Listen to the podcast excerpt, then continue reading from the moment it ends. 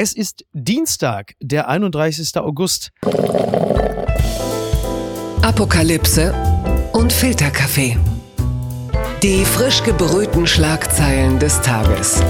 Mit Mickey Beisenherz.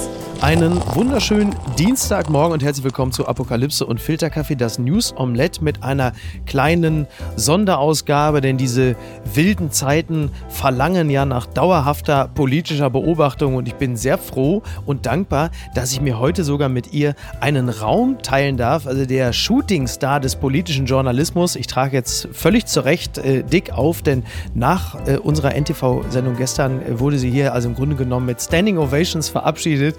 Was ich eigentlich sagen möchte ist, hallo Jasmin Mbarek. Hi. Von der Zeit. Mhm. Klammer auf, online, muss man das? Also, das ist eigentlich ja, egal, Zeit ne? online, wir sind schon, wir sind schon, wir sind toll. Schon, ja, na, ja. bitte, selbstverständlich. Ich bin ja Abonnent, möchte ich an dieser Stelle sagen. Bin ich natürlich nur durch dich geworden. Top. Und wir blicken direkt auf das hier. Die Schlagzeile des Tages ist, ähm, ich zitiere jetzt an dieser Stelle einfach so ziemlich jedes Medium, Umfragehammer. Das passt eigentlich immer. Jetzt ist halt nur die Frage, auf welche Umfrage beziehen wir uns? Denn die aktuelle INSA-Umfrage sieht etwas Interessantes, und zwar, dass die SPD aktuell bei 25 Prozent steht, während die CDU bei 20 Prozent rumkraucht und der Abwärtstrend sich fortsetzt. Aber dann kamst du um die Ecke, Jasmin, und sagtest, dass die Allensbach-Umfrage die Union bei 26 Prozent sieht und die SPD bei 24. Und das ist natürlich für die SPD immer noch ganz schön, weil sie halt eben immerhin bei 24 Prozent liegen, hätte man vor ein paar Wochen auch nicht gedacht. Aber 26 Prozent für die Union ist ja nun mal deutlich was anderes. Wie, wie kommt denn das eigentlich, dass das, das so, das sind ja doch schon deutliche Unterschiede, also zumindest was die CDU, CSU angeht? Ja, also ich bin prinzipiell, also repräsentative Umfragen gibt es für mich nicht. Also mhm. repräsentativ funktioniert halt nicht. Und das merkt man halt auch daran, welche Medien das auf den Auftrag Auftrag geben. Bei Einsbach ist dann die FAZ. Ja. Und daher kann man sich dann auch erklären, wie da die Unterschiede entstehen. Aber auch bei der Umfrage muss man sagen, ein oder zwei Wochen davor war die Union auch bei 27,5. Also ein bisschen runtergegangen ist es schon. Dass äh, die Insa-Umfrage mal weiter runtergeht, entweder ist es genau das Klientel, was Laschet überhaupt nicht sehen kann und sich Söder so sehnlich gewünscht hat, dass man jetzt einfach nie wieder CDU wählt. Oder ähm, das Triell ist noch nicht wirklich mit eingeflossen, weil Laschet ja so überzeugend war. Ja, ja das finde ich ja, also es ist ja noch nicht so lange her, dieses Triell. Deswegen sind die Eindrücke ja noch sehr frisch und wir haben eine Berechtigung darüber zu sprechen. Ich glaube, 35 Prozent der äh, 2500 befragten ZuschauerInnen haben gesagt, Olaf Scholz, der hat uns gekickt ohne Ende würdest du dich dem anschließen? Hat er dich auch so überzeugt? Hättest du zu denjenigen gehört, die gesagt haben, ich bin also ganz klar auch von Scholz angezündet worden an dem Abend bei also diesem die, Triell? Ich habe die unpopuläre Meinung, dass Baerbock und Laschet gewonnen haben. Beide? Beide auf Platz 1 für mich. Ähm, bei Scholz ist einfach das Ding, da es keine gezielten Angriffe gegen Scholz gab und er äh, selber seine Fehler irgendwie nicht erklären musste, mhm. war er in dieser Merkel-esken Position, äh, die Bundesregierung ein bisschen zu verteidigen, zu sagen, dass die Grünen ein bisschen utopisch sind und damit hat sich das irgendwie. Ja. Äh, dementsprechend dachten die Leute, es ist solide und äh, da ist kein Fehler passiert und man hat auch von Scholz nichts anderes erwartet. Also man hat nicht erwartet, dass er jetzt total tief fällt. Äh, bei Baerbock ähm, finde ich die 36 Prozent, das waren glaube ich 36, ähm, interessant insofern, dass das ja eigentlich Inhalte sind, die sie ja schon vor Monaten so gesagt hat. Aber ich glaube, dieser Aufschwung aus diesem ganzen Plagiatsding jetzt so rauszugehen und damit, und sie war super vorbereitet, inhaltlich mhm. wohlgemerkt, ja. da zu stehen, das hat dann, glaube ich, doch viele Leute wieder daran erinnert, dass sie eine gute Kandidatin ist seitens der Grünen. Ja. Warum Laschet trotz 22 Prozent Zustimmung, ich glaube, es gab auch den Gag, dass die Gebärdendolmetscherin irgendwie mehr Fans hat als Laschet. ähm, ich fand die 22 Prozent trotzdem interessant, weil man ja. hatte ja so gar keine Expectations ihm gegenüber. Ja. Und er stand da, er war ein bisschen zu aggressiv, was aber auch, glaube ich, dieses Novum ist, dass äh, jemand aus der Union sich beweisen muss. Das gibt es ja nicht. Interessant. Das hatte, natürlich, du hast völlig recht. Also Angela Merkel hatte das halt einfach in den letzten 16 Jahren äh, nicht nötig. Das genau. ist ja eigentlich im Grunde genommen, hat ja auch da Olaf Scholz die Merkel-Position eingenommen. Man hatte bei ihm ja auch wirklich das Gefühl, er ist bereits Kanzler und geht jetzt in ein derartiges Triell aus der Position des Amtsinhabers. Ja, und ich finde, das vergessen wir, dass Laschet auch eine relativ äh, bequeme Position hat, äh, außerhalb seiner Umfragewerte. Mhm. Also er ist immer noch der Ministerpräsident aus NRW. Er kann gerade noch die Corona-Zahlen auf dieses, wir haben als erstes Ferienende gehabt, schieben. Ja, das, das wird nicht mehr lange funktionieren und äh, gerade das Thema 2G, 3G wird ja so lange geschoben, bis die, bis die Wahl vorbei ist. Aber das war auch nicht so angreifbar. Baerbock hat gedacht, das war voll der Shoot, aber ich glaube, das hat in dem Moment nicht so gezündet, mhm. ähm, auf die Corona-Zahlen zu gehen. Und er hat die Bundesregierung kritisiert. Finde ja. ich ist ein bisschen untergegangen. Fand ich total äh, krass, dass er sich das gewagt hat, zu sagen, dass es ein Desaster seitens der Bundesregierung ist. Und das war ja nicht nur ein Scholz-Seitenhieb, das war ja auch ein Blick auf Merkel und alle Menschen, die in der Partei so unter ihr stehen gerade. Eine ziemliche Ansage. War das auch dem Umstand geschuldet, dass Laschet selber auch spürt, dass Merkel auch nur wenig Anstalten macht, ihn öffentlich zu unterstützen? Äh, ich glaube, nee, ich glaube, das ist so ein ganz schlimmer Mischmasch. Erstens, er kann nicht mit Merkel punkten, weil Scholz das tut. Mhm. Also diese Merkel-Linie kann Laschet gerade nicht fahren, weil dann denken die Leute, die haben den falschen Parteivorsitzenden gewählt und Friedrich Merz hätte es sein müssen. und wieso sollte Angela Merkel in dem Moment, wo sie selber total viel Macht als Bundeskanzlerin verliert, weil die ganze Partei sich von ihr abwendet? Ja. Also es, es hört ja keiner mehr auf Merkel intern. Wieso sollte er da jetzt darauf Ist das dein Eindruck? Ne, total. Also ja? dieser Machtverlust im, im Kanzleramt, auch wenn man irgendwie schaut, wie der Kanzleramtschef sich inhaltlich so verhalten hat die letzten Monate, finde ich schon drastisch. Ich glaube, es ist auch nicht der Abschied, den sie sich gewünscht hat. Ähm, aber dass Laschet da jetzt auch keine Anstalten macht, äh, da zu also es lohnt sich auf jeden Fall mehr zu punkten damit, indem man Merkel schlechter redet als sich selbst. Weil anders wird es nicht funktionieren. Die Leute wünschen sich ja prinzipiell schon eine neuere Union als die Merkel-Union. Ja, das stimmt, wobei das ja auch immer interessant ist, dass Merkel ähm, ja auf einer Sänfte äh, aus dem Amt getragen wird. Also viele sagen ja jetzt schon, Mensch, Merkel, äh, tolle Amtszeit und man bedankt sich bei ihr. Also so ich begreife das ganz häufig, dass eine Geschichte erzählt wird, die da sagt, Merkel hätte viel mehr gewollt, aber diese unfähigen Leute, die da unter ihr arbeiten, machen auch vieles von ihrer visionären Arbeit kaputt und das deckt sich ja nun nicht wirklich mit der Realität. Es ist halt auch super paradox. Ich glaube, einerseits haben die Leute, Leute haben immer Angst vor Veränderungen und die Veränderung, dass Merkel geht, ist gerade, also mit Blick auf meine Generation, wir kennen ja nichts anderes. Ja. Ne, also ich, ich, Merkel ist. Du bist Jahrgang 93, ne? Nee, 99. 99. 99, fucking hell. Stimmt, Jan Kawelke war Jahrgang 93, bist sogar Jahrgang 9. Um Gott, das ist, ist ja. Aber ich, also ich, hab, äh, äh, ich komme aus einem Schröder-Fanhaushalt wohlgemerkt. Ja, also ja. meine Eltern fanden Schröder toll. Ja. Äh, bitte das, äh, Jasmin, ich bitte das wirklich zu entschuldigen, weil ich manchmal einfach mein, mein 22-jähriges Ich kann es nicht verwinden, dass ich in diesem Alter zu solchen Gedanken noch nicht fähig war. Aber das nur am Rande, ja. Ähm, Wahnsinn, ja, stimmt, ja klar. Äh, okay, also mit Komplimenten kann ich nicht gut umgehen, deswegen muss ich das jetzt Nimm geschickt, um, geschickt umspielen. Ähm, ja, aber wir kennen nichts anderes als Merkel. Und ich glaube, dass man einerseits, das hat Baerbock geschafft, als, als Frau, die ja auch, und das ist, wird auch irgendwie vergessen, also es ist, sie ist eigentlich die Realo-Grüne, die ähnlich wie Merkel sehr visioniert und sehr mit dieser Frauenpower-Rolle, die ihr zugeschrieben wird, wie Merkel übrigens auch. Beide haben das nie gesagt, dass sie das wollen. Mhm. Politik, gute Politik machen könnten, aber am Ende wird halt rauskommen, dass das andere Leute einem zuschreiben. Und das ist, das wird bei Laschet nicht passieren. Laschet wird halt nicht unterstellt, was er nicht kann. Und bei ja. Merkel ist es, ob das Ostpolitik ist, ob es Frauenpolitik ist und auch Afghanistan. Also nochmal dieser, ne, da hatte Baerbock einfach recht mit diesem, wie kann man denn nach 16 Jahren sagen, wie konnte das passieren? Mhm. Das bezieht sich auf viele Dinge. Also genau dieses, äh, äh, wie konnte das passieren, das konnte man ja nicht ahnen. Das ist ja, ist ein Regierungsgrundmuster, was wir gerade erleben. Also es ist ja egal, ob Impfung, Corona, Afghanistan, Klimaschutz. Also das sind ja Dinge, man erwacht ja jetzt pausenlos aus irgendeiner Art Dämmerschlaf und sagt, ja, das konnte man ja so auch nicht überreißen. Die Frage ist halt nur, ist Armin Laschet derjenige, der das jetzt in die, also er wirkte ja im Triell, er wirkte ja sehr kämpferisch, auch äh, wie der vorderste Klimaschützer. Also wir müssen das jetzt anpacken, das muss jetzt ja. auch mal schneller gehen. War das überzeugend?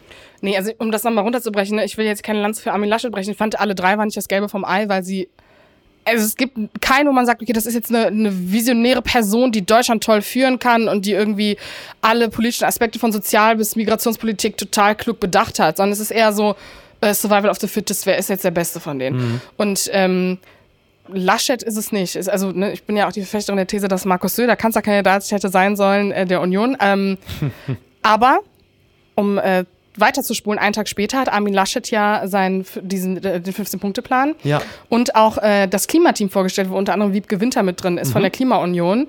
Und da andere Leute in die Frontrow zu holen, anstatt ein Schattenkabinett, ist ein interessanter Move. Ich weiß nicht, ob der funktioniert, aber ich finde den rein sachlich gesehen inhaltsvoller, als wenn es ein Schattenkabinett gegeben hätte. Ja. Weiß ist es vielleicht, wäre ein, ein klassisches Schattenkabinett vielleicht auch ein bisschen zu konkret, weil dort Leute aufgetaucht wären, bei denen man zu schnell gesagt hätte, ja, mit der Pfeife musst du jetzt nicht um die Ecke kommen. Denn er hat dort Leute präsentiert, die ja jetzt nun nicht allen so bekannt sind. Ja, also äh, ich glaube, seitens der CDU wäre es nicht schlimm gewesen, aber die CSU-Frage ist halt ganz groß. Mhm. Äh, man hätte Merz oder äh, Brinkhaus nach vorne stellen können. Das wären, glaube ich, Leute, die äh, für aber Unionswähler. Nicht als, aber nicht als Klima. Äh, nicht als, obwohl Merz ist ja das Gesicht der Klimaunion. Das haben auch voll viele Leute nicht mitgekriegt. Da war ich auch relativ schockiert, dass es so gut angekommen ist oder nicht diskutiert wurde. Ähm, aber man kauft den Leuten halt ab, wenn sie gut reden. Ne? Mhm. Äh, das kann Armin Lasche zum Beispiel nicht. Armin Lasche kann nicht gut reden. Ich sage nur Wind of Change. Ne? Das ja. ist so. Ja, das war doch interessant. Also, weil du es jetzt gerade angestoßen hast. Also dieser, dieses Sprachbild des Windes der Veränderung. Also ich, ich, ich, oder? Ich war mhm. ein wenig irritiert. Erstmal, warum er dieses Motiv überhaupt aufgegriffen hat. Also Klaus Meine, ich höre dir trapsen. Und dann aber dieses Sprachbild. Also der Wind der Veränderung bläst sie ins Gesicht und dann stelle ich mich hin und warte, bis die Zukunft an mir vorbeigezogen ist? Sprich der Wind? Also was wollte der Mann uns sagen? Also ich glaube, äh, das ist ganz lustig, dass Laschet vorher ähm, ja auch Annalena Baerbock so gemaßregelt hat und irgendwie den Wähler fast für dumm verkauft hat, was ja auch ganz gut dazu gepasst hat und äh, die Debatte rund um RTL-Triell und ne, ja. welches Klientel ist das? Stimmt, er sagt ähm, irgendwie, das werden jetzt vielleicht nicht alle hier so richtig verstehen. genau, so, ne? und das, also das war einerseits von ihm total irgendwie klassistisch und völlig weird in dem Moment, aber auch, es zeigt... Ganz kurz, nur, äh, also klassistisch im Sinne, hier bei RTL RTL, bei dem Publikum kapiert das keiner. Genau, erstens davon auszugehen, dass per se jeder RTL-Zuschauer ähm, nicht die akademisierte Sprache beherrscht. Mhm. Und davon auszugehen, dass man das dementsprechend auch anpassen muss und dass das jetzt hier der Ort ist dafür. Ja. So, wie kann man denn als, als jemand, der sowieso ein Klientel hat, das auch oft aus dieser Schicht kommt, also mhm. auch aus bildungsfernere Schicht, ne, Arbeiterhaushalte letztendlich, wie kann man denn so einen Satz bringen? Und daran merkt man, dass die Taktik bei Laschet auch so ein bisschen war, so viel reden, bis die Leute denken, es hört sich gut an. So. Und das, dieser Wind der Veränderung war für mich dann High Peak am Ende. Ja. Das war genau, die, das war schon seine Taktik, das hat man schon gemerkt. Es ging so oft, wie das Wort Industrie vorkam, wir haben jedes Mal geschrien vom Fernseher, wenn das Wort Industrie kam, so, es war wie so Bingo. ja, die Industrie in Fesseln. Das, ist das ja, war das aber eine, das war eine gute Metapher. Ja. I have to say. Das ist, weil in dem Moment wird halt Baerbock irgendwie Opfer ihrer eigenen Utopie, äh, weil sie eigentlich einen Punkt hat, aber natürlich als jemand, die mit, mit die Jamaika bevorzugen würde, ja völlig paradox dann da steht, weil es ist ja so, sie legt der Industrie, wenn sie in der Jamaika-Regierung ist und das so durchsetzen will, legt sie der Industrie naja, fest. Nehmen wir alleine das Beispiel Tesla zum Beispiel ja. in Brandenburg. Also da hast du ja so ein Beispiel, du hast eigentlich ein tendenziell grünes Thema, sprich Elektromobilität und du hast dann die Ansiedlung einer Industrie dort, aber du hast andererseits natürlich zig Genehmigungsverfahren und weißt noch nicht mal, ob Elon Musk nicht am Ende den ganzen Shit wieder einpacken muss, weil es ja. die Genehmigung nicht gibt. Stichwort Wasser und Anwohnerbeschwerden und Klima- und Naturschutz. Also das war sowas, was mir in diesem Moment durch den Kopf ging. Und es ist wieder der alte Streit Wirtschaft versus Klimaschutz. Was ja auch wieder völlig paradox seitens der Grünen ist, weil die den Osten irgendwie ja auch nicht bedienen können. Das sieht man, die Umfragen sind ja katastrophal, mhm. der Grünen im Osten. Wobei man ja genau sagen kann, Thema Wasser, ne? Wasser, Dürre etc.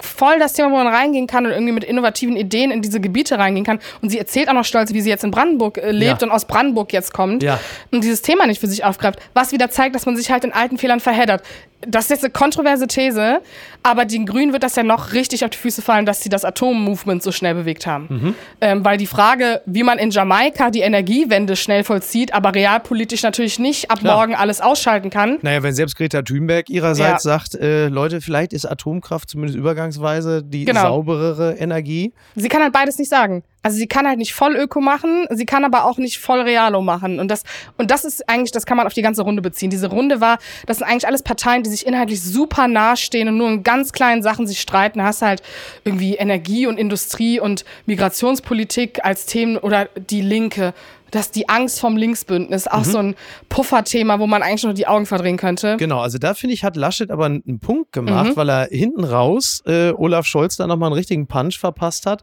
als er sagte, äh, wie war das, nur drei Worte, ich mache es nicht das Bündnis mit der Linkspartei, dass Olaf Scholz es versäumt, sich gegen eine mögliche Koalition mit den Linken auszusprechen. Das ist aber, glaube ich, schon etwas, was viele Leute auch tatsächlich interessiert. Ja, das, da bin ich total bei dir. Darum geht es mir gar nicht, sondern Den Punkt hat er übrigens wirklich gemacht, weil damit, dass Scholz es nicht sagt, ist für viele Wirtschaftsleute so die Frage, er hat es nicht verbal ausgeschlossen, da können wir uns nicht drauf verlassen. Es könnte sein Maßen werden, es könnte sein persönlicher Maßen werden. Und da hast du aber auch wieder einen Punkt, das hat halt, das hat Laschet halt auch nicht bedient. Ne? Also dieses einseitige, oh, die Linken, aber selber halt die eigenen Maßens der Reihe nicht unter Kontrolle haben. Aber die Union weiß eigentlich, dass auch gerade eine Annalena Baerbock niemals in Rot-Rot-Grün gehen wird, wenn Jamaika oder Kenia eine Option ist. Mhm. Also es ist völlig klar, das NATO-Ding ist bei den Grünen noch viel stärker als bei der SPD. Ne? Also gerade Annalena Baerbock, die irgendwie Sicherheits- und Außenpolitik äh, relativ gut beherrscht, die, die sehe ich nicht mit Janine Wissler an einem Tisch. Scholz schon mehr, aber auch da die regieren doch gemeinsam in der GroKo, die zwei Parteien. Also, das heißt, das Thema pufft man so auf und nagelt darauf fest, aber es wird nicht das sein, was die äh, grünen Konservativen, die von der CDU abgewandert sind, äh, überzeugen wird, weil sie wissen, dass Annalena Baerbock never ever Rot-Rot-Grün machen wird. Ist das nicht auch faszinierend, dass wir im Jahr 2021 eine Kanzlerkandidatin der Grünen haben, die erstmal über Außen- und Sicherheits- und Verteidigungspolitik spricht? Ist doch auch schon spannend, ne? Das ist bezeichnend. Wie heißen die A400M? diese Flugzeuge, ging es da auch ja. zwischendurch drum. Und das Funny Thing ist, die 60 Stück, die beschafft wurden, die wurden unter Rot-Rot-Grün 2003 beschlossen. Also dieses Sicherheits-Außenpolitik-Ding ja. und diese, dieser Pazifismus. Rot, Hast du Rot-Rot-Grün? Rot-Grün. Rot-Grün. Rot-Grün. Ja, noch sind wir nicht so weit, ja. ja. Ähm, du lebst in Berlin, das muss man der Fairness halber sagen. ja, das, sorry. Das war der Flow. Ähm, das äh, holt die Grünen immer wieder ein. Ich, die sind überhaupt gar keine pazifistische Partei. Das waren sie auch in den 2000ern nicht. Naja, Joschka Fischer kratzt sich heute noch äh, ja. Farbe aus dem Ohr. Mit dem wird auch Wahlkampf gemacht. Also dementsprechend ja. ist das alles das ganz fair. Das ist auch bemerkenswert, dass plötzlich Joschka Fischer auf der Matte steht, der ja, ja nun auch jetzt nicht bei allen Grünen äh, so wahnsinnig beliebt ist, aber man will dann vermutlich dann doch auch irgendwie mal so einen Hauch von, äh, in diesem Falle muss man es ja sagen, Staatsmannschaft schon mal so mit durchwehen. Der, auch der Wind der Veränderung kommt in diesem Falle in Gestalt äh, von Joschka Fischer im Dreiteiler. Ja, also, nee, das ist halt die Strategie der Grünen und das hat so, ne, Alexander Dobrin richtig analysiert. Die Grünen haben das äh, konservativ-bürgerliche Lager für sich überzeugt. Ja, ja. Und äh, das macht man auch mit Joschka Fischer. Dementsprechend finde ich diesen, ich weiß, dass Markus Söder diese Rhetorik so toll findet mit dem Linksrutsch, aber ja. it's not happening, sorry. Ich glaube, äh, bei der Union hat man mittlerweile vor jeder Art der Bewegung schon Angst und wenn es nur ein Rutsch Richtung links ist. Der von dir übrigens gerade angesprochene Markus Söder hat ja nun für die CSU, für sich nun auch einen Clip ins Internet gestellt.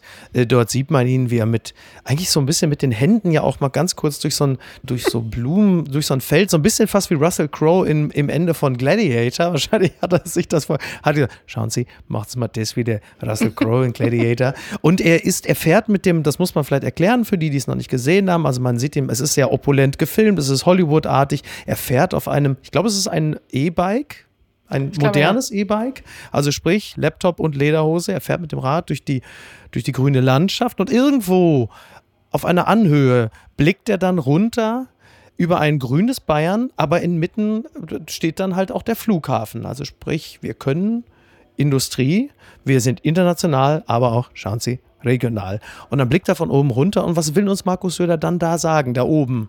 Ich meine, der CDU-Wahlspot war ja sehr umstritten. Mhm. Ähm, und äh, ich hatte eben auf Twitter gesehen, dieses mit ähm, Laschet macht Kohlearbeiter und Söder ist halt an den Menschen dran, die das Lastenrad wollen.